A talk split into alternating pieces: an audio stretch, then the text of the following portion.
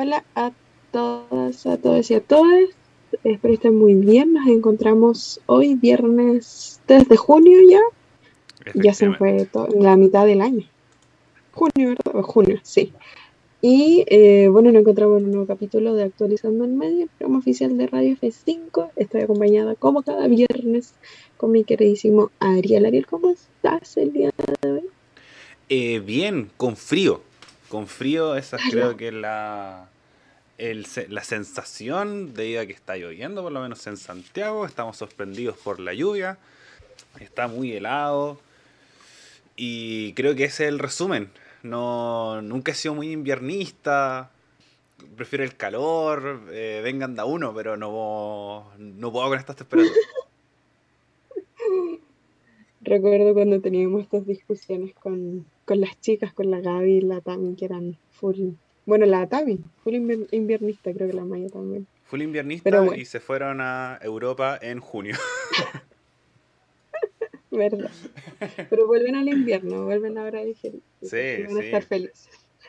Bueno, pero con este frío partimos el programa de hoy, como bien adelantaba Ariel en nuestras historias de Instagram de radio.f5. Vamos a estar conversando respecto a lo que fue este pasado miércoles, si no me equivoco. Efectivamente, primero de junio.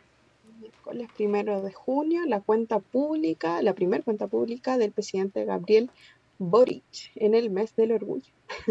By the way. Eh, bueno, como les decíamos, vamos a tocar este tema durante este programa em, que se realizó esta cuenta pública el día miércoles. ¿Tú la alcanzaste a ver entera, Ariel? ¿Estuviste ahí atento? Sí, la vi en vivo, la vi eh, como un porcentaje alto de nuestra audiencia desde la Universidad de Ego Portales, lo vi en la sala alfa porque tenía clase. Eh, entonces lo vi de las once y media hasta la una, que, que duró dos horas 22 minutos esta cuenta pública realizada en el Congreso Nacional. Así que sí, lo vi en directo, eh, estando atento, tomando nota de todo lo que fue este el primer discurso de Gabriel Boric, marcado más por los anuncios que por ser una cuenta pública. Como lo, todas las últimas cuentas públicas de este país, la verdad. Sí, me acuerdo que fue la del 2020 la que vimos juntos. Creo que sí, la de 2021 tuvimos la misma observación. Cuenta pública no tuvo nada, pero en esta ocasión igual eh, creo que se entiende. No es de nuevo porque seamos parte de... Eh, ¿cómo, cómo Oficialistas, podríamos decir. Partidario, oficialista. No a esa palabra. Por eso me gusta. pero no es porque seamos oficialistas, solo que eh, se entiende que acabas de asumir hace marzo, abril, mayo, junio, tres meses. Tres meses. Eh, y una cuenta pública efectivamente necesita un poco más de tiempo para poder presentar eh, durante dos horas y tanto que fue la que estuvo hablando el presidente em, lo que se ha avanzado. Entonces, entiendo muy bien que lo que se ha podido avanzar a pesar de que ha sido bastante, a pesar de la contingencia, em, se entiende de alguna manera que, que no, no dé para una cuenta pública. En ese sentido, efectivamente, como decía el Ariel, hubieron varios anuncios por parte del presidente en esta ocasión, esta, celebración eh, que se dio, em, que se realizó en el Salón de Honor del Congreso Nacional, en Valparaíso, como siempre, eh, y que contempló cinco ejes o pilares fundamentales que, que, marcaron de alguna manera el discurso, por decirlo de alguna manera, en estas dos horas y veinte más o menos que dijo, dijo Ariel, ¿no? 2 horas 22 minutos para ser exactos, sí. bueno, y estos ejes, estos cinco ejes principales en los que se refirió el presidente durante su discurso, eh, se relacionaban con los siguientes puntos. En primer lugar, con derechos sociales, eh, con una mejor democracia, con una justicia y seguridad, un crecimiento inclusivo del país y también en materia de medio ambiente hizo una profundización respecto a este tema de cara a eh, lo que está sucediendo el día de hoy en el país y en el mundo en realidad, y también en particular con lo que está sucediendo con el acuerdo de Escazú. Pero bueno, sin más. En cuanto a estos anuncios, eh, ¿qué tienes que comentarnos, Ariel? Como, ¿qué, ¿Qué fue lo que más te eh, encontraste que tuvo mayor relevancia y tiene más injerencia el día de hoy en la palestra pública? Yo creo que podría ir por el tema de la seguridad, pero ¿qué opinas tú? Eh, varios, yo encuentro que son los puntos relevantes de, este discurso que hace que las cosas giren un poco. Como conversamos la, no me acuerdo si fue la semana pasada, eh, que hablamos respecto a lo que está sucediendo en la macrozona sur y que la seguridad es uno de los puntos más importantes del gobierno de Gabriel Boric. Pero en este discurso supo manejar todo lo que estaba pasando respecto a lo que quiere apuntar, para dónde quiere ir, las cosas que quiere eh, colocar en temática para hacer que la confianza en la ciudadanía suba, producto que en la seguridad se ha tomado un poco los medios de comunicación y todo lo que está sucediendo respecto eh, principalmente lo que sucede en la Araucanía y en el centro de Santiago. Pero hay dos, creo que, anuncios muy importantes y que es lo que lo vamos a conversar por durante mucho tiempo, que son la reforma tributaria y la reforma previsional. Un poco empezar a gestar estas reformas estructurales que está llamando a hacer Gabriel Boric. Tenemos que los anuncios más importantes es que la reforma previsional se presenta en agosto, adelantando un poco este proceso que planeaba presentarlo en octubre, en octubre-noviembre, se adelantó para que se presentara en agosto y la reforma tributaria que entra ahora en junio. Entonces ahí tenemos los dos anuncios para mí más importantes a nivel estructural. Después tenemos otros anuncios un poco más pequeños que, que ya fue desarrollando anteriormente, como el Fondo Universal de Salud, que era una medida un poco de mm, arrastrada del gobierno de Bachelet y de un poco de Ricardo Lagos, pero él termina con una universalización, un desarrollo un poco más completo de esta medida. Entre también otros anuncios también un poco más menores, eh, la condonación del CAE y de todos los sistemas de financiamiento, tanto en los créditos solidarios eh, y el CAE, como también una nueva propuesta de financiamiento de la, de la educación que sería algo así del 2023. Así que también tema a tener en consideración. Otro también eh, tema respecto a la seguridad, que es avanzar a una ley que derogue totalmente la tenencia de armas, que no se, eh, se dé tolerancia cero a la tenencia de, de armamento de fuego, que también generó harta conversación. Otro de los temas que también estaba en campaña y ahora se anunció, que es aumentar la, la línea ferroviaria, donde se crezca todo lo que está pasando con las líneas de trenes, sobre todo del traslado de personas, que serían los tramos Santiago-Valparaíso y Chillán-Concepción. Esos serían los dos tramos iniciales con los que se empezaría a funcionar el tema de los trenes. Otro anuncio que también realizó Gabriel Boric es eh, la empresa nacional del litio, donde eh, tuvimos que también la Corte Suprema durante esta semana revocó la licitación realizada durante el gobierno de Sebastián Piñera y eh, Gabriel Boric busca que, este, que el litio sea un poco de control estatal con esta empresa nacional del litio que sería algo así como Codelco. Usar el mismo esquema, utilizar la misma, la misma formación, debido a que Codelco es una de las empresas más eh, famosas o más importantes en el mundo respecto a al cobre. El 30% del cobre mundial lo controla Codelco. Así que eh, varios son los ingresos que entran por ahí y se buscaría hacer lo mismo con el litio. Así que por lo menos de una, mm, de una forma inicial. Bueno, otro también anuncio es respecto a derechos humanos, donde se crearía una comisión para buscar a detenidos o buscar eh, reparación respecto a detenidos desaparecidos y a eh, fallecidos durante el estallido social. Entonces también se buscó una reivindicación respecto a derechos humanos, tanto en lo que ha sucedido en años anteriores durante la dictadura y también el año, eh, hace un par de años durante el estallido social. Entonces también ahí teníamos otra vista de lo que está sucediendo con el gobierno de Gabriel Boric. Así que son 100 anuncios, pero estructuralmente estos son los que más llamaron la atención o los que generaron una conversación distinta o se tomaron titulares de los medios de comunicación durante la cuenta pública. Sí, en efecto, em, dentro de este, de este también, eh, ¿cómo llamarlo? Más icónico, por decirlo así, anuncio, eh, tuvo mucho que ver, al menos para mí, fue el tema de la reforma a carabineros. También marcó eh, cierta eh, discusión, controversia durante estos días em, respecto a este anuncio. Pero bueno, para no ir en desorden, en realidad te gustaría que fuésemos profundizando dentro de estos más importantes eh, que fuiste mencionando, Sí. Podríamos eh, partir al tiro con, con lo que fue em, este anuncio que hace referencia a las reformas de pensiones. Eh, que el compromiso finalmente que, se estableció por parte del gobierno es que cada persona de 65 años o más tenga una pensión básica garantizada por lo menos por 250 mil pesos. Cuando em, este compromiso habla de un compromiso mayor, valga la redundancia. ¿Tú, qué opinas y qué información puedes contar al respecto? La reforma previsional es uno de los puntos más importantes.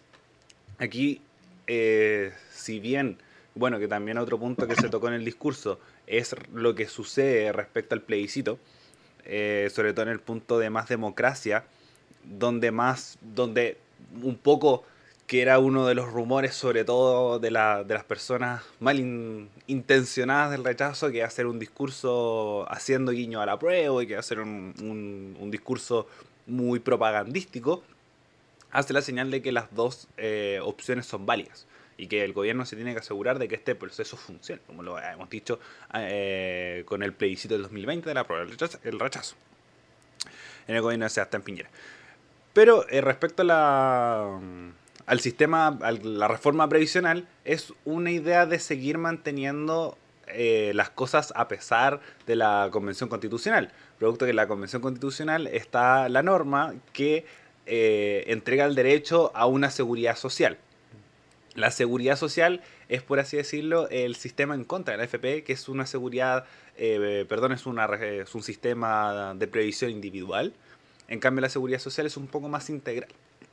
Entonces, tenemos que este, eh, esta reforma, que va a demorarse un poco en, ingresarlo, y vamos a ver los detalles de, respecto a costo, respecto a funcionamiento, respecto a financiamiento, que, que se habla mucho de los pilares, tanto estatal como de empresas, como individual, se va a, a tener en cuenta. Pero el foco va a estar en seguridad social, es decir, algo contrario al sistema FP. Después en la cuenta, en la cadena nacional que dio en la noche, dice que la seguridad social no lo va a entregar el sistema de FP, así que se va a hacer este sistema nuevo que lo va a presentar al Congreso.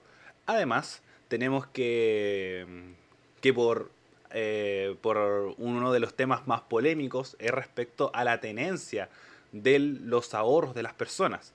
Y eh, mm. fue súper enfático en ese, en ese caso, tanto en, en el discurso como en la cadena nacional que fue en la noche a las 9 de la noche, dijo que los ahorros de los trabajadores que han juntado durante toda su carrera laboral no se van a tocar. Entonces, eso es un punto súper importante y esto no va a ser retroactivo, sino que va a ser durante todo el proceso, no solamente con las personas que se trasladen del sistema FP al sistema nuevo y los nuevos trabajadores, eh, si se les va a tocar sus ahorros, no, sino que todas las personas de aquí en adelante, si este sistema empieza a funcionar, no se les van a tocar sus ahorros. ¿Sabemos más de esto? No. Además, tenemos, como bien dices tú, Anne, este piso de 250 mil pesos que es la pensión básica solidaria que tiene actualmente el sistema de FP y es un gran porcentaje de las personas que se adscribe a este pilar solidario, junto también con lo que es uno de los grandes avances del gobierno de Sebastián Piñera, que es la pensión garantizada universal, la PGU. Y a partir de ahí Boric va a empezar a aumentar el pilar solidario hasta llegar a los 250 mil pesos, que sería eh, un poco la base o es el objetivo que quiere llegar Boric, como bien señaló en el discurso, al final de su gobierno. Así que no sabremos cómo se va a manejar eso, no sabremos, por ejemplo, que siempre son las grandes dudas, que si es que se va a eliminar el sistema FP o van a convivir estos dos sistemas en simultáneo. Entonces, hay que tenerlo en consideración y esto lo vamos a saber con más detalle en agosto cuando se presente al Congreso Nacional la reforma previsional que busca implementar eh, Gabriel Boric. Sí, un poco relacionado también con lo mismo en cuanto a, a este, eh, como el presupuesto el que maneja el gobierno, tenemos también que haber una, eh, o se anunció de alguna manera, este compromiso con una construcción de más de 260 mil viviendas para los próximos cuatro años, lo que dure el, el periodo del presidente, que sabemos ahora que no va a poder optar a la reelección de acuerdo a lo que se conversó en la convención. Y eh, además se van a implementar eh, más de 60.000 viviendas para este mismo año, lo cual es un muy buen avance claramente. Em, junto con esto se anunció también que se va a crear, un, a crear un mecanismo de arriendo de precio justo. Yo creo que es un tema súper importante el día de hoy en medio de eh, la crisis económica lamentablemente en, la que nos encontramos, en donde, como nosotros bien sabemos, o como no, seguramente entre nosotros adultos jóvenes, eh, la gente adulta también, hemos podido ver que el valor de los arriendos actualmente es desorbitante, un precio que no es justo, eh, que luego con lo que ha pasado con la pandemia y que nosotros nos ha tocado experimentar, no sé, por ejemplo, con eh, compañeros que viven fuera de, de, la región de Santiago y se trasladan, trasladan a estudiar, se le ha hecho súper complicado poder eh, costear su eh, estadía acá en Santiago para retomar los estudios ya que se retomó la presencialidad. Entonces, creo que es una buena iniciativa esta, este compromiso que hacen con un mecanismo de arriendo de precios justos. Yo creo que em, podría ser súper sanador. Y, y, de la mano con eso también eh, hay una propuesta de, de implementar una política de construir barrios, que le llamaron, Em, que se relaciona un poco con eh, la materia de, educación, que se relaciona mucho a lo que hemos hablado quizá en otras instancias respecto a eh, las redes de comunidad que se han quebrantado, sobre todo en los recintos educacionales, con los estudiantes más chicos sobre todo. y bueno, y con los secundarios también de alguna manera vemos, según lo que se planteó en, en, esta cuenta pública y en las declaraciones y compromisos del presidente, que se busca de alguna manera volver a eh, reintegrar a los estudiantes, a los, más que estudiantes, a la comunidad un poco, a sentirse de nuevo en su barrio, a eh, de alguna manera poder compartir. Y yo creo que es súper importante. Sí, sé que dentro de los tópicos que hay, quizás no sea lo más relevante, porque claro, de alguna manera estamos hablando de la reforma de pensiones y por otro lado estamos hablando de hacer comunidad. Así que son polos como súper, eh, o quizás relevancias que se pudiesen ver de distintas maneras, pero creo que hay, y quizás esto me estoy desviando un poco y me estoy yendo en la bola, pero siento que hay una necesidad de volver a reconstruir, que en realidad no sé si reconstruir tampoco, porque no es que hayamos tenido directamente una, un tejido social previo a el estallido, al contrario. Pero creo que de alguna manera es necesario para poder fortalecer de nuevo eh, el país en temas de, de, la ciudadanía, para poder seguir avanzando en estos proyectos que quiere llevar a cabo el, el, gobierno actual de Gabriel Boric, necesita dar unos pasos atrás y ir a la raíz en donde eh, nos hemos visto complicados con lo que fue la pandemia, con este distanciamiento social eh, y con este un poco quiebre de la comunidad. Así que en verdad creo que dentro de los anuncios valoro mucho esa intención de poder eh, volver a integrar y formar comunidad dentro de los barrios y que los barrios a su vez eh, se le puedan implementar políticas públicas como la que les comentaba de el mecanismo de arriendo justo o la creación, esta creación de 260.000 viviendas para lo que son estos cuatro próximos años del el periodo de Gabriel. Pero bueno, Quizá podríamos relacionar esto, Ariel, eh, si te parece, con el tema de la educación. Sí, pero para complementar un poco lo que, lo que dices tú, que dices que, que quizá nos estamos alejando, yo creo que para nada. Es un punto fundamental, producto que cuando uno habla de derechos sociales, habla de salud, habla de seguridad social, habla de educación, habla de vivienda. Y creo que el déficit habitacional de Chile es un tema que no se está tocando tanto. Uno ve muchos edificios, ve que cada vez se están construyendo más edificios, pero ¿quiénes van a vivir eso en esos edificios? Y junto con un sistema inflacionario que donde más se ve afectado sobre las tasas de interés, como lo hemos conversado un poco antes, que las tasas de interés es cuando uno pide un crédito y eh, a uno le cobran por ese crédito como a uno no le pasa la plata porque sí, sino es que, por ejemplo, pide un millón de préstamo y la tasa de interés es de, por ejemplo, eh, ahora creo que estamos en el 8%, es decir, tú vas a devolver un millón ochocientos mil pesos. Un millón eh, ochenta mil. Eh, sí, me perdí. Pero creo que es un millón ochocientos mil pesos. Como se, se, dobla un poco esa, esa cifra respecto para disminuir la cantidad de dinero que está circulando en, en el sistema.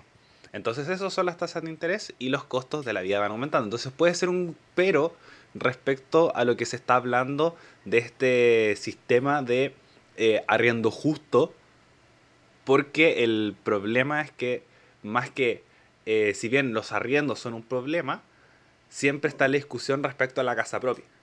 Entonces, ver dónde van a estar las prioridades respecto a la construcción de vivienda o este sistema de arriendo justo que se pueden un poco contraponer, que es que potenciamos el arriendo o potenciamos la casa propia. Entonces ahí se pueden entrar en entredicho estas dos cosas que era uno de los puntos que se podía que se puede poner un poco en duda respecto al discurso para no decir que fue todo maravilloso. Y eh, una frase que me quedó muy marcada, que respecto a lo que dices tú, que lo dijo Boric, que es como esto de formar comunidad, que es cuando, se cuando el Estado abandona a las personas que benefició, es cuando entra el narco. El, esto de como ya te entregamos la casa y nos desaparecemos, que ha pasado mucho en parte del Estado. Y Boric dice, no, hay que hacernos cargo también y generar comunidad. Y creo que aquí es donde va a haber un punto importante que tiene que ver con la constitución, que son los grupos intermedios. Los grupos intermedios, eh, lo hemos conversado creo que un par de veces aquí en el programa, que son estas organizaciones que están entre la ciudadanía y el Estado.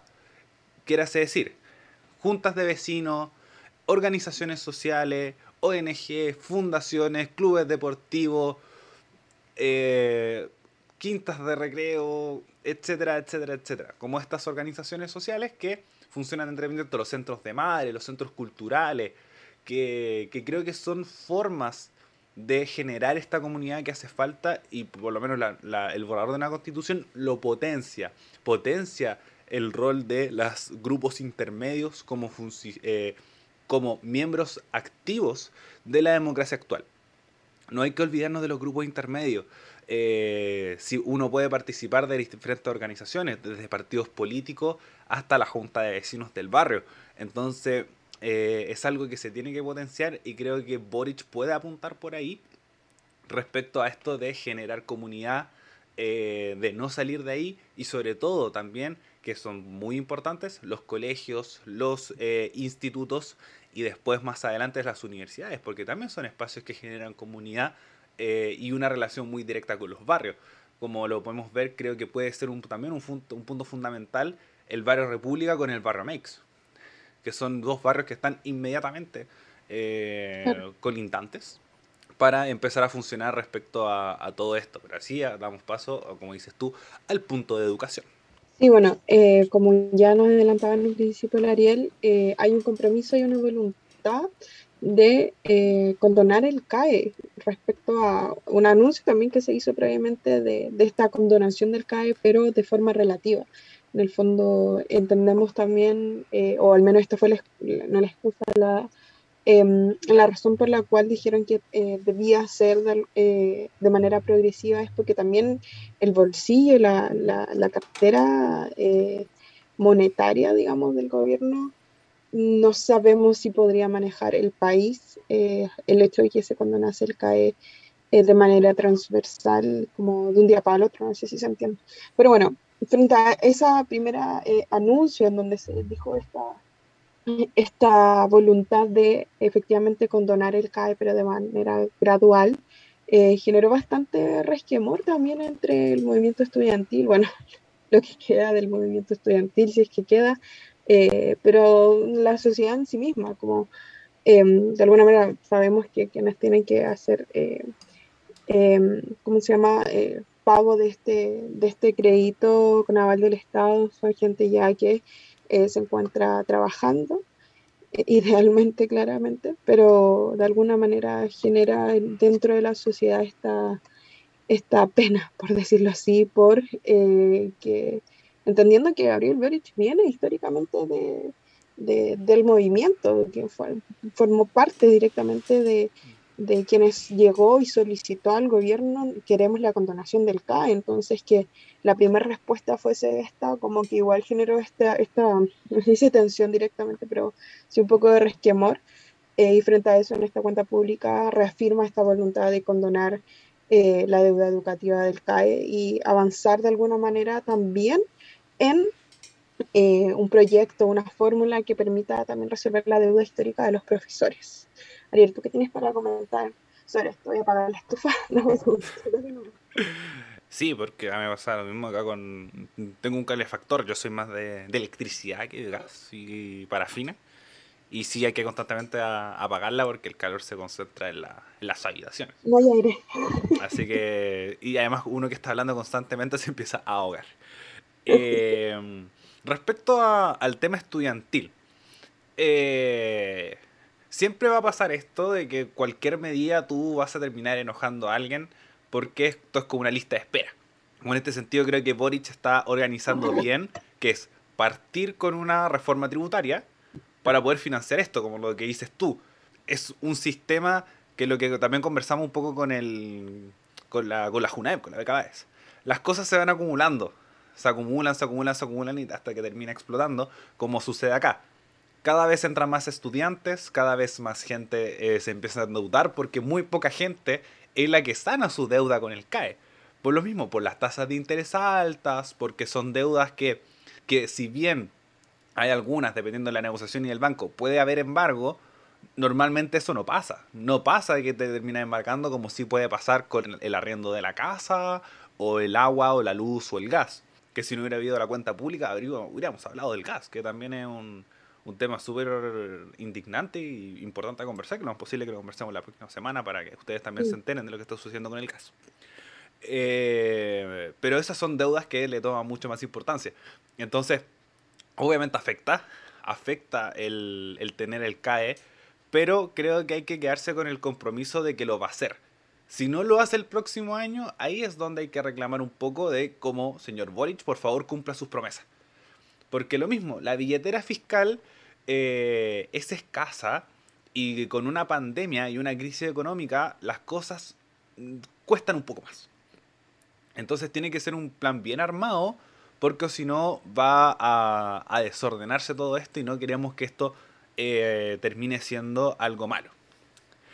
Y creo que aquí, eh, que lo más posible que lo vamos a conversar en un año, por el hecho de, de tener un establecimiento, eh, un orden respecto a, cómo se va a manejar todo esto.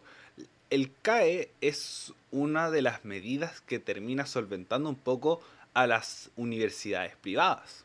Por ejemplo, eh, esta dificultad de que la gente no termine pagando con sus deudas estudiantiles lleva a cerrar muchas universidades, por ejemplo la Universidad Iberoamericana y la Universidad del Mar que, entre otras cosas terminaron cerrando, pero uno de los principales fue la mala gestión y eh, las deudas que generaba el, funcionamiento del CAE. Entonces estas universidades quedan un poco en el, ahí en el aire, en entredicho.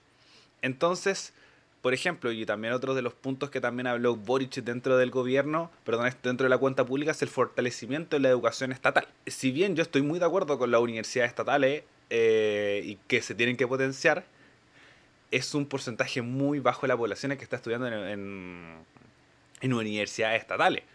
Porque si, por ejemplo, en Santiago, las dos universidades estatales que están son la Universidad de Chile y la Universidad de Santiago. Y con un copago, además de por parte de sus estudiantes. Todos terminan pagando cuando estudian en la universidad estatal. Eh, y si nos distribuimos a otros puntos del país, tenemos la Universidad de la Frontera, la Universidad del Biobío, la Universidad de O'Higgins, la Universidad de Arturo Prat. En el norte eh, pero no es el gran foco de, la, de los estudiantes. Entonces, ¿cómo vas a mantener un poco la educación privada si es que el CAE beneficia a la educación privada? Y en la educación privada, sobre todo la superior, eh, tanto en pregrado como en posgrado, se concentra en nuestras universidades. Entonces, ahí es donde se tiene que empezar a ver todas las contras o más que las contras, las dificultades que puede llevar la condonación del CAE. Yo creo que sí se tiene que hacer, pero con cuidado. Porque puede llevar muchas dificultades porque eh, Chile ya está hecho con una educación de mercado. Da mucha lata, mm. pero se tiene que empezar a trabajar un poco para potenciar la educación estatal y jugar en, como en similitud con la educación privada. Si, por ejemplo, la, la gratuidad también hay universidades privadas dentro de ella. Entonces, ¿cómo se vamos, vamos a manejar eso? ¿Va a trasladar este financiamiento eh, estatal a la, a la, educación estatal y que solamente las estatales y todos los estudiantes de las estatales eh, estudien gratis, como lo hacen en otros países? Por ejemplo, en Argentina, en Estados Unidos, se, se genera esa conversación. Así que la deuda del CAE hace que se entren estos esto entredichos, así que paciencia. Yo creo que eso es lo que más se tiene que tener respecto a este tema, porque puede dificultar muchas cosas respecto a las universidades, que ya se acostumbraron a tener un sistema con CAE, que, que uno termina teniendo deudas con, con universidades cuando uno termina la carrera. Y cuando no la termina, ahí termina siendo una deuda con el Estado y el Estado es la que me la financia. Pero no es el estudiante con la universidad. Mm, y en ese sentido, claro, me deja la duda como cómo afectaría, o si es que afectaría a sí mismo la autonomía de las universidades privadas el hecho de que se condone el CAE, ¿o no? Como tendría cierta injerencia en cuanto a, a como el Estado dentro de universidades privadas, como no, como No creo que haya una injerencia, pero sí, por ejemplo, que cómo funciona el CAE. El CAE funciona de dos formas. Uno, eh, firma con eh, crédito con aval de Estado. ¿Qué es un aval? Un aval es la persona que se hace responsable cuando tú no puedes pagar. Cuando uno eh, va a una casa, va a, pedir un crédito por una casa, uno tiene un aval y que normalmente es una persona que gana igual o más que la persona que está solicitando el crédito. Por lo mismo, para tener un respaldo de que ante cualquier cosa es el aval el que toma la responsabilidad de aquello. Que muchas veces son los papás, otras veces son eh, las mismas parejas y se hace como un propio círculo. Eh, yo eh, pido el crédito y mi pareja es mi aval, pero la casa es de los dos, entonces eso es un sistema de aval. En este caso, la persona que genera ese aval es el Estado. El Estado de Chile te respalda en caso que tú no puedas pagar. Aquí es donde entra un poco la discusión cuando uno termina la carrera, se titula y obtiene su cartoncito, es una deuda que corre hacia la persona y uno la tiene con la universidad. Por ejemplo, yo estudio en la Universidad Diego Portales y tengo una deuda cuando me titule, y si es que estudio con CAE, con la Universidad Diego Portales y yo le pago directamente a la universidad. Eh, o bueno, el banco le paga directamente a la universidad y yo tengo la deuda con el banco. Pero si es que yo no termino de estudiar y, por ejemplo, me cambio de institución o no eh, decido seguir y estoy con CAE, esa deuda la asume el Estado. Entonces el Estado le paga a la universidad y yo quedo con una deuda con el Estado. Producto que se saca un fondo de ahí para poder pagar la universidad. ¿Cuál es el problema? Cuando hay mucha deserción en una universidad, tenemos que el Estado eh, pierde cierta responsabilidad ante la deuda con la universidad y se empieza a desfinanciar. Entonces, aquí es donde entran los, los que se hablan los títulos de salchicha, los títulos de las fábricas de salchicha, que es que las universidades con menos prestigio empiezan a regalar los títulos.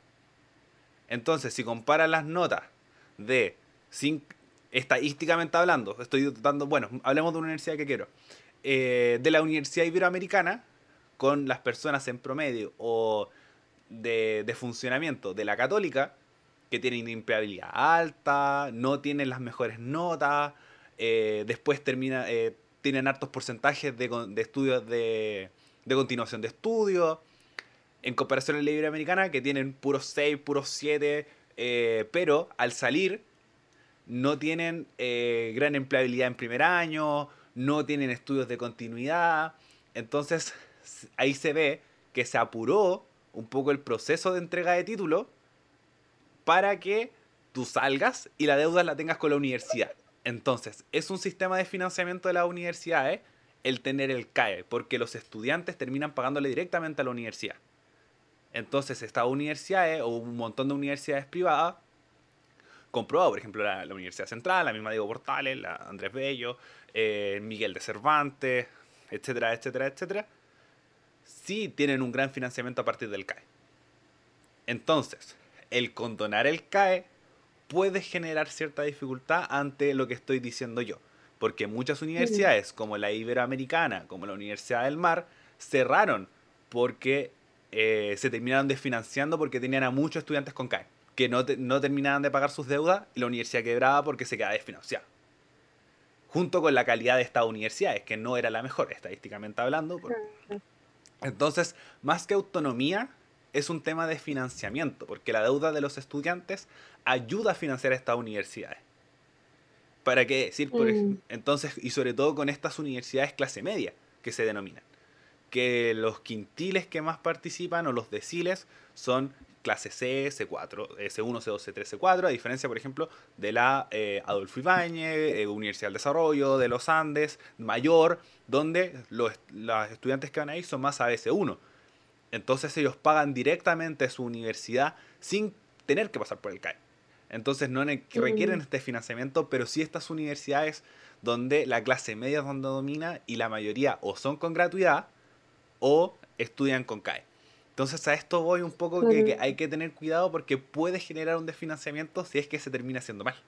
Y en ese sentido, ¿había, ¿ha habido una propuesta? Porque como lo digo desde el desconocimiento realmente, como el gobierno tiene preparado un plan de acción frente a esto, ¿sabes? ¿O de alguna manera eh, lo están evaluando para llegar a la medida? El objetivo es condonarlo. Y por lo menos lo que, lo que dijo Gabriel Boric es buscar un financiamiento nuevo que se va a conversar en 2023 o que ya se está desarrollando para poder implementarse en 2023. Entonces, no sabemos y yo, eh, solo especulación y por lo que nos ha enseñado la historia, que lo más probable es que sea una deuda con el Estado interesero. Que más mm. que pedirle plata a un banco, que sea el Estado el que se haga cargo un poco del financiamiento. Como, y lo otro que también se está hablando, que son los aranceles diferenciados. Que era también lo que hacía anteriormente, que es a partir de tu quintil, o a partir de tu ingreso es cuánto es el copago que te entrega el Estado. Por ejemplo, si eres de los quintiles más bajos, es un copago total. Si eres de la clase media, te pagan la mitad. Y si eres de los quintiles más altos, es un copago cero. Entonces, como también se piensa que ese puede ser un, método, o también los expertos lo, lo, han hablado, de que puede ser algo que calce con todo por lo mismo, porque si el que puede pagar que lo pague y el que no puede pagar, eh, el Estado se haga cargo. Porque la gratuidad mm. universal es lo mismo, eh, sigue siendo algo súper caro. Y entre todos los problemas que tiene Chile y condonar el CAE, que también es harta plata, producto de que son muchas las personas que tienen esta deuda estudiantil, empieza a generar problemas.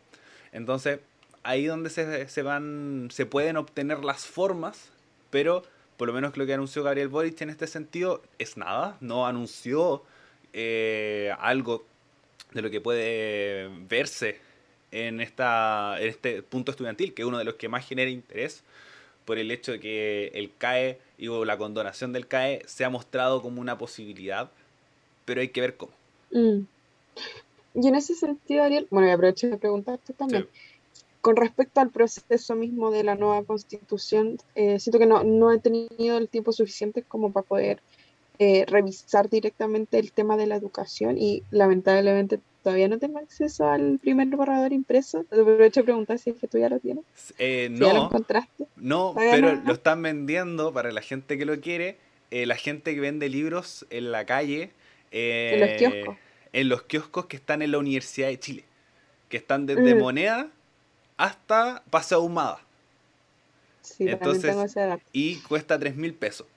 Entonces es el... Para la gente que lo quiere físico... Dicho cinco. ¿Mm?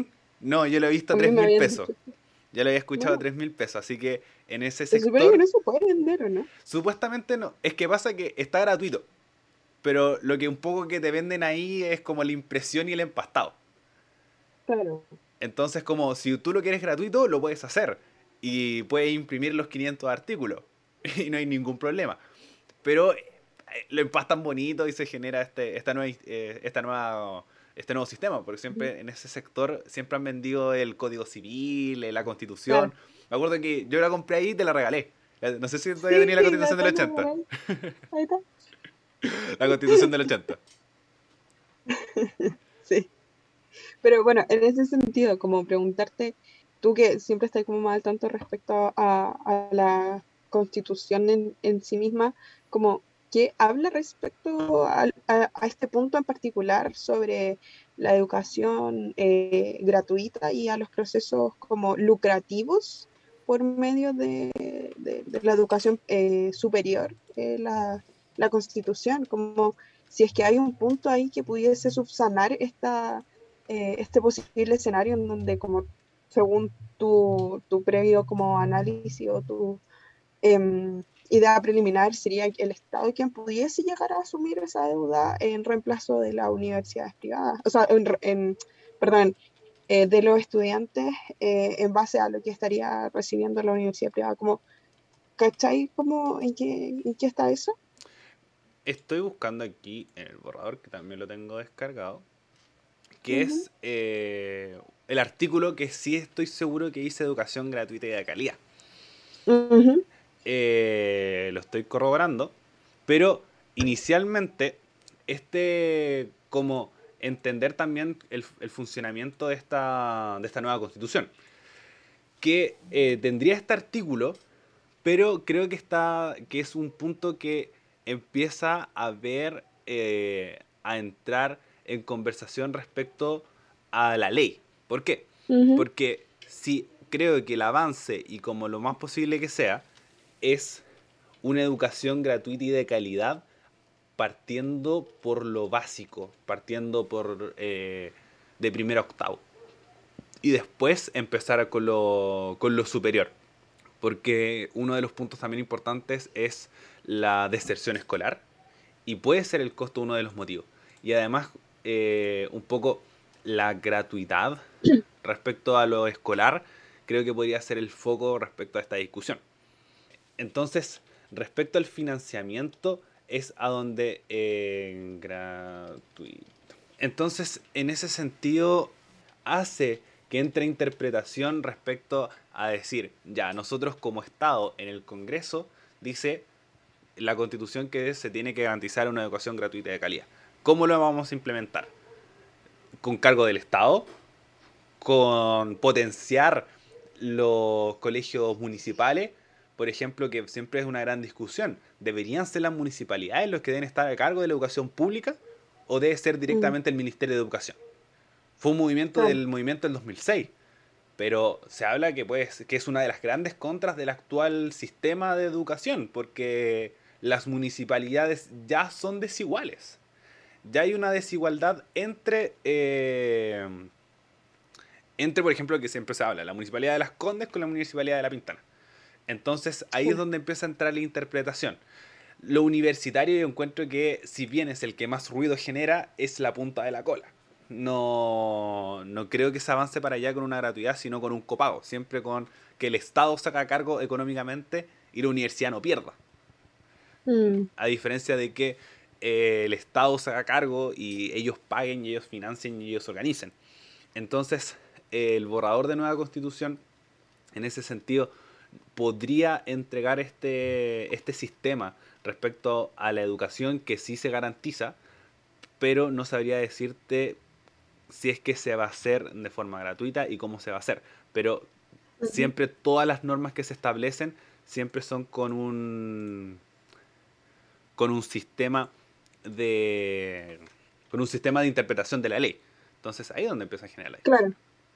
Mm. Bueno, en realidad creo que una duda que va a quedar como para dar que hablar como siempre en nuestro programa, em, porque es un tema súper relevante también como en el proceso en que nos encontramos de cara al plebiscito, también de cara a este anuncio respecto a la connotación del CAE, connotación, del CAE, perdón, condonación del CAE. Em, y también respecto a lo que hemos conversado en otros momentos sobre cierta articulación quizá que podría haber eh, estarse desarrollando en este minuto respecto a la movilización estudiantil con lo que es la lucha BAES.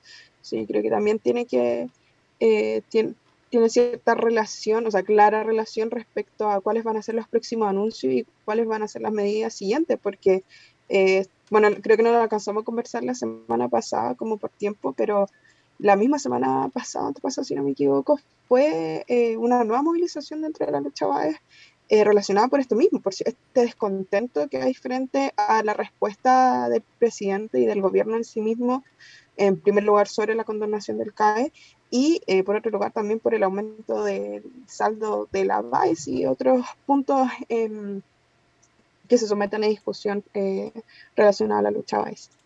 Así que en ese marco yo creo que, bueno, vamos a tener que estar atentos, esperamos tener un, quizá un, un, poco más de claridad durante estos meses respecto a este proyecto de condonación del CAE, eh, que volvió a anunciar nuevamente su compromiso el presidente Gabriel Boric en la cuenta pública del día miércoles.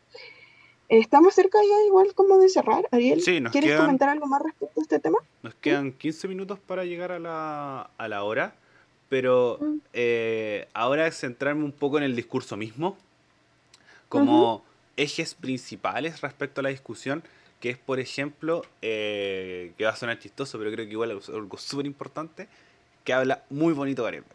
Habla muy, muy bonito. Eh, se toma las pausas, se ve una empatía, se ve una pasión al momento de hablar, se nota una claridad, hace que sea un discurso interesante de ver.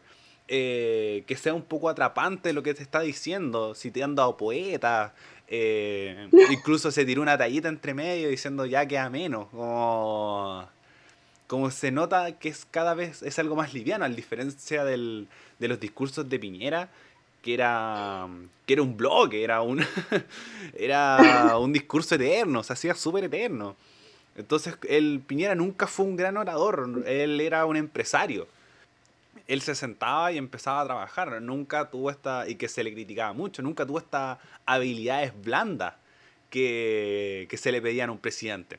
Entonces, en ese sentido, yo creo que Boric hace que este discurso sea más entretenido. Eh, no, no sé si entretenido, pero sí más interesante, que uno le preste mucho más atención.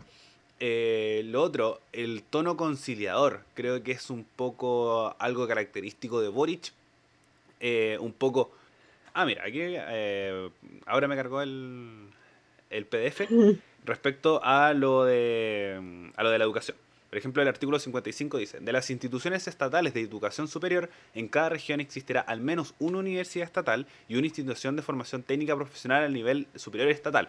Estas se relacionarán de manera coordinada y preferente con las entidades territoriales y con los servicios públicos que con la que presenta eh, con la presencia regional eh, de acuerdo a las necesidades locales. Acá.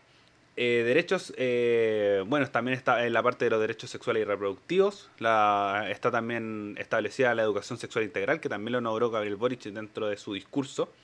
Y el artículo 15 establece, el Estado asegura a todas las personas el derecho a la educación. Después, el siguiente, el artículo 16. Todas las personas tienen derecho a la educación. La educación es un deber primordial e ineludible del Estado. La educación es un proceso de formación y aprendizaje permanente a lo largo de la vida, indispensable para el ejercicio de los demás derechos y para la actividad científica, tecnológica, económica y cultural del país. Sus fines son la construcción del bien común, la justicia social, el respeto de los derechos humanos y de la naturaleza, la conciencia ecológica, la convivencia democrática entre los pueblos, la prevención de la violencia y discriminación, así como la adquisición de conocimientos, el pensamiento crítico y el desarrollo integral de las personas considerando su dimensión cognitiva, física, social y emocional. La educación regirá por los principios de cooperación, no discriminación, inclusión, justicia, participación, solidaridad, interculturalidad, enfoque de género, pluralismo y los demás principios consagrados en esta Constitución. Tendrá un carácter, eh, un carácter no sexista y se desarrollará de forma contextualizada considerando la pertinencia territorial, cultural y lingüística la educación deberá orientarse hacia la calidad entendida como el cumplimiento eh, de los fines y principios establecidos de la educación. La ley establecerá de forma eh, la forma en que estos fines y principios deberán materializarse en condiciones de equidad de las instituciones educativas y procesos de enseñanza. Artículo 17. La educación será de acceso universal en todos sus niveles y obligatoria desde el nivel básico hasta la educación media. El Sistema Nacional de Educación estará integrado por los establecimientos e instituciones de educación parvularia, básica, media y superior, creadas o reconocidas por el Estado. Se articulará bajo el principio de la colaboración y tendrá como centro la experiencia de aprendizaje de los estudiantes. El Estado ejercerá labores de coordinación, regulación, mejoramiento y supervigilancia del sistema. La ley establecerá los requisitos para el reconocimiento oficial de los establecimientos educacionales. Aquí se pone interesante. Las, instituciones que lo conforman estarán sujetas al régimen común que fije la ley. Serán de carácter democrático, no podrán discriminar en su acceso, se regirán por los fines principios de este derecho y tendrán prohibida toda forma de lucro. Este sistema promoverá la diversidad en saberes artísticos, ecológicos, culturales y filosóficos que conviven en el país. El Estado deberá brindar oportunidades y apoyos adicionales a quienes están en situación de discapacidad y en riesgo de exclusión. El Estado deberá articular y gestionar eh, y financiar un sistema de educación pública de carácter laico y gratuito, compuesto por el establecimiento eh, por establecimiento e instituciones estatales en todos los niveles y modalidades educativas. La educación pública constituye el eje estratégico del Sistema Nacional de Educación. Su ampliación y fortalecimiento es un deber primordial del Estado. El Estado deberá financiar este sistema de forma permanente, directa, pertinente y suficiente a través de aportes basales, eh, a fin de cumplir plena y equitativamente con los, eh, con los fines y principios de la educación. El deber es deber del Estado promover el derecho a la educación permanente a través de oportunidades formativas múltiples y dentro del Sistema eh, Nacional de Educación, fomentando diversos espacios de desarrollo y aprendizaje integral de todas las personas. Así que eso es lo que hice principalmente eh, respecto al, tema de, la educación y como bonus track eh, artículo 19. La Constitución caracteriza la libertad de enseñanza y es deber del Estado respetarla. Que era uno de los, de los artículos más eh, debatibles, que es como el Estado se va a meter con la educación de mis niños. No, señoras y señores, porque lo dice el artículo 19. Eh, bueno, el punto 284 en su artículo 19. En la página 96 del, de, la, de los borradores de la Constitución. Si es que lo Así que, en ese sentido, ¿habla respecto a la gratuidad? Sí, pero ahí es donde se va a hablar un poco la focalización que conversábamos antes, que es en el órgano estatal. Entonces, por ejemplo, eh, si es que se organiza bien y se puede interpretar y no sería ah, eh, inconstitucional, la Universidad de Chile y la Universidad de Santiago deberían ser gratuitas. Deberían ser universidades gratuitas a partir de lo que establece la nueva constitución, porque habla de todos los niveles. Es decir, mm. parvulario, básico, medio y superior. Entonces ahí también un poco entra esta nueva discusión respecto al, financiamiento de las universidades, eh, porque lo básico ya está, porque ya tenemos mm. educación municipal, ahora es donde ver dónde va a caer la responsabilidad, que eso también se tiene que conversar nuevamente. Acá no lo dice el Estado, somos todos, por así decirlo. Entonces las municipalidades también entran dentro del órgano estatal. Así que ahí entra el punto de discusión y eso es lo que dice la propuesta de nueva constitución respecto al punto educación, que sirve siempre para mm. informar. Eh, mm, bueno, siguiendo, eh, siguiendo un poco con el, mm. con el discurso. Eh, dale, dale, vale, con toda confianza. No sé, quizá puede que esté siendo muy dura y precipitada, pero siento que de alguna manera me, me impresiona que la constitución sea más osada, o sea, la propuesta del borrador de la nueva constitución sea más osada en términos de exigir o plantear directamente una educación con gratuidad sin fines de lucro, más que el mismo Gabriel Boric, Camila Vallejos y George Jackson. No sé si se entiende cómo hacia dónde apunto. Siento que han sido muy pasivos en ese sentido. Entiendo y he hecho el reconocimiento durante todos estos programas que el escenario en el que están en el día de hoy es muy complicado económicamente eh, luego de todo lo que pasó en los últimos años y el estallido social y la pandemia, etcétera. Totalmente comprendible, pero siento que han sido muy blandos en esta materia cuando ellos fueron los principales protagonistas de toda esta lucha. ¿Qué opinas tú? Eh, yo encuentro que eh, hoy día está en clase y mi profe estaba un poco criticando a Boric porque se iba a una gira internacional que se va el lunes a, eh, a Canadá y a Estados Unidos. Entonces ella decía de que por qué se va tanto tiempo si es que está la escoba acá respecto a la seguridad. Entonces ahí es donde están las prioridades de cada uno.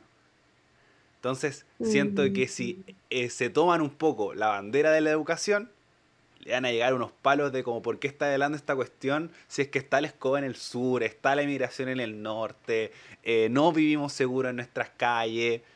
Entonces, siento que se tiene que manejar todo con tal pulcritud y darle prioridad a lo que establecen los malditos medios que lo que hablamos, la, eh, semana pasada, que hace que estas cosas queden de lado.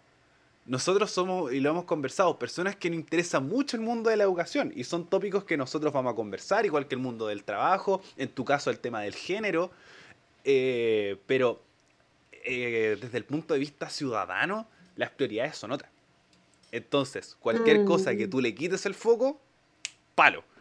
Es como, oye, ¿por qué estás hablando de esto si las prioridades son otras? Y a salir la derecha, no sé, todos los jueves. Entonces. yo creo que no es excusa. Entonces. Como que. Es que entiendo tu punto, pero siento que de alguna manera se han dado las oportunidades para referirse a lo mismo. Eh, entiendo que la agenda pública ha marcado los puntos de seguridad principalmente, el conflicto en la Araucanía, etcétera, lo que conversábamos la semana pasada. Si nos quieren ir a escuchar, vayan al capítulo pasado, que hablamos harto sobre esto. Em, pero siento que se han dado la oportunidad y declaraciones como eh, referirse a la condonación del CAE con un, como un proceso em, eh, regulado, como era otra palabra que se me acaba de ir, em, pero eh, igual me, me preocupa, siento que de nuevo, como planteaba en un principio, valoro la instancia, entiendo el contexto político, económico en el, en el que nos encontramos, pero de alguna manera también me molesta esta blanditud con la que se han tratado estos temas cuando se ha podido hacerlo, porque entiendo eh, claramente que eh, hay muchos temas que actualmente son, entre comillas, más importantes que se han puesto en la palestra. Sin embargo, creo que para eso el gobierno no es solo Gabriel, para eso el gobierno no son solo estos tres personajes, cuatro junto con, con Istia, respecto a lo que se tiene que hacer o no en el país, sino que para eso hay ministerios, para eso hay un trabajo, eh, sabemos no horizontal, pero eh, hay labores divididas, ¿cachai? Entonces siento que puede que esté siendo muy dura, sí, pero, pero también eh, siento que quizá estamos siendo muy poco duros con, con, con, en especial en este tema, como no sé. Ahí coincido contigo que, por ejemplo, que lo que también lo estaba pensando, que hay que, al que hay que pegarle palo en este caso al ministro de Educación. Claro. Creo que, que si bien lo mismo, Vallejos puede hablar, Jackson puede hablar, Boyce puede hablar, pero tiene que ser bandera de lucha indiscutiblemente del ministro de Educación. Y cada vez que salga a hablar, tiene que salir con eso. Entonces, mm, como, como efectivamente, como hay un poco decir, obviamente le estamos cargando la responsabilidad a ellos cuatro porque son los que están a cargo de la weá. Pero lo mismo, el ministro de Educación no va a hablar de seguridad porque no le corresponde. Pero sí le corresponde hablar de educación. Sí les corresponde mm. dar esta respuesta. Entonces, en este sentido, se, obviamente se le va a cargar la mano porque son, eran ex líderes estudiantiles y de ahí salieron.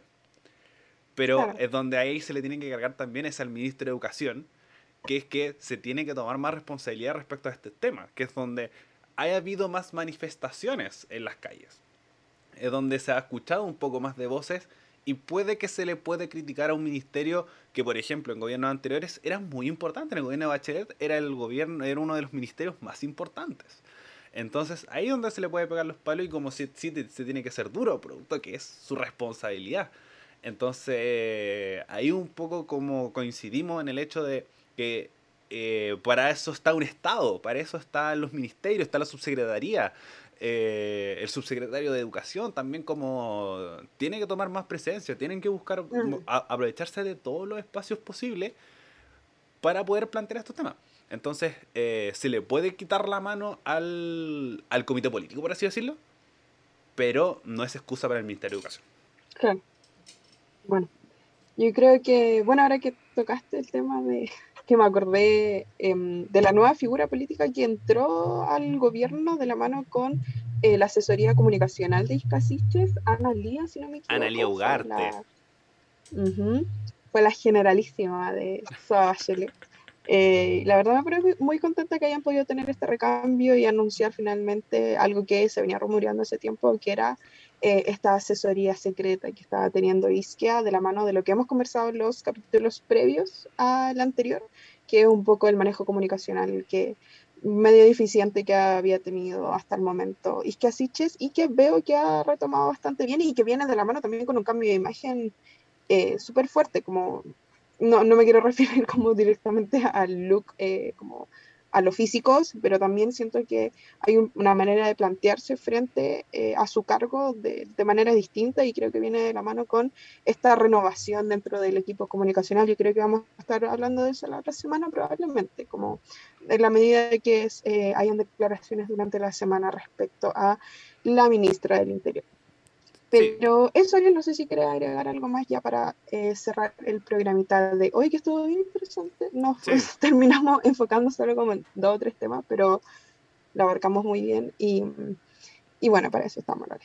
Y además eh, son temas que vamos a seguir conversando sí o sí a lo largo del año. Producto para, para eso es la cuenta pública, como dar un pie a, a los temas que se deberían conversar de aquí al junio del próximo año. Entonces lo vamos a ir conversando. Y eh, respecto a Iskia Siches, estar atentos toda la próxima semana, producto de que el presidente Boric no va a estar. Entonces, ¿quién va a estar a cargo? La ministra Siches. Y la última vez que Boric salió del país, la ministra dijo que había un avión de inmigrantes que no viajó. Entonces, hay que estar atentos. Y eh, respecto a lo que dices tú respecto al look, como no referirse a eso, pero una de las enseñanzas que nos ha dejado el mundo de la política es que todo comunica. Eh, todo muestra algo. Cada palabra, cada peinado de hombres y mujeres, eh, cada vestuario. Por ejemplo, Boric no usa corbata. Claro. Salió a la cuenta pública sin corbata. Entonces es como, como estamos hablando del look de él. ¿Por qué? Porque comunica. Él salió a dar eh, la cuenta pública sin vestón. Está helado, sí, efectivamente. Entonces, ¿qué hace eso? Cercanía. El vestón es una señal de adultez, es una señal de elegancia, una señal de orden. Pero no, él está con una camisa que podría usar, tú podrías usar, yo podría usar cualquiera. Entonces, todas esas cosas. HM, como comprada en cualquier lugar. Entonces, lo mismo la ministra Sichas. Como esto de, no, que el cuello alto refleja debilidad. Puede generarse esa interpretación no va a lugar, por supuesto, sí, pero todas esas cosas comunican, entregan algo. Darse cuenta de los colores, por ejemplo. Vallejo siempre va de verde o de rojo. No es. No, creo que sea porque sí. Entonces, ahí es donde se van dando esas cositas. Eh, estos detalles que en política, obviamente es hablar el look, pero siempre desde un punto de vista comunicacional. No si se ve bien, si se ve mal, no, no somos maldita moda, pero sí somos analistas políticos que decimos, esta cosa comunica, esto nos dice tal cosa, esto significa tal otra. Ese es el trabajo un poco que, hace, que hacen asesores comunicacionales, que hacen periodistas, que dicen como, oye, esto transmite tal cosa, esto transmite otra, esta otra. Por ejemplo, el pelocano, cosas tan gran, pequeñas como eso, que muestran experiencia. Entonces, son todas esas señales que uno se tiene que ir dando cuenta cuando uno ve un discurso, cuando ve, eh, un poco muy, muy relacionado con la cuenta pública, eh, cuando ve eh, todo lo que está sucediendo, la campaña, cuando Boric se afeitó, se cortó el pelito, se peinó, ¿qué, qué señal está dando? Orden. Ya no es el joven revolucionario que llegaba con muy caro al Congreso, no, es alguien mucho más maduro. Aquí lo mismo es que Asichas, un poco de orden, elegancia, sin caer mm. en, lo, en los tradicionalismos. No. Estilo Camila Vallejo. Camila Vallejo usa, usa short, usa falda un poco más corta, usa zapatillas, pero nunca pierde la elegancia, nunca pierde el orden. Porque es una excelente política y Vallejo lo sabe hacer excelente. Y nadie le ha criticado su vestuario, al contrario, por lo mismo, porque lo sabe hacer cosas tan pequeñas, por ejemplo, que combina los lentes con la ropa. Combina, ahora andaba de verde completa y es por algo.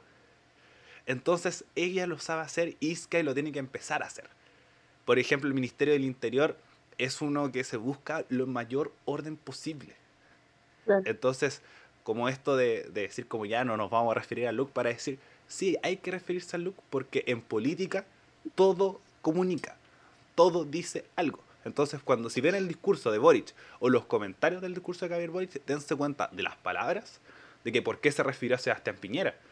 Dijo como, como este tono conciliador de decir, ya, no todo es malo. Lleguemos a acuerdos entre todos porque podemos hacerlo. Como si, hay algo que destacar de Piñera, lo vamos a destacar. Si vamos a criticar respecto a los derechos humanos, lo vamos a hacer. Entonces, todo genera un mensaje. Por ejemplo, Boric, eh, el discurso lo dio como apuntando para allá, apuntando para acá, hablando para las personas presentes, para que se muestre una cercanía respecto a lo que está diciendo. Y eso hace, lo hace un buen orador. Siento que eso a la Piñera le faltaba por lo mismo. Porque lo veíamos y decía, yo no confío en ti, siento que me estáis mintiendo. Eso también es un punto súper importante con esto cierro, que veíamos, vea las páginas de Fact Check. Yo vi Fact Check, todo verde.